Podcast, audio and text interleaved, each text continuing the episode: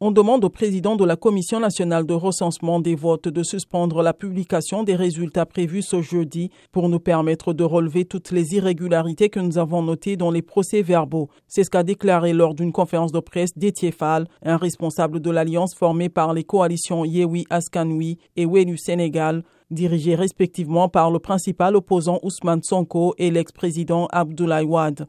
Une autre responsable de l'Alliance, Mme Aïda a parlé de bourrage d'urnes et de procès-verbaux préfabriqués et sans signature qu'ils ont créés eux-mêmes dans des localités du nord du Sénégal, dont Matam, Podor, Ranérou et Canel, des fiefs du président Macky Sall. L'enjeu porte sur 200 000 voix selon elle.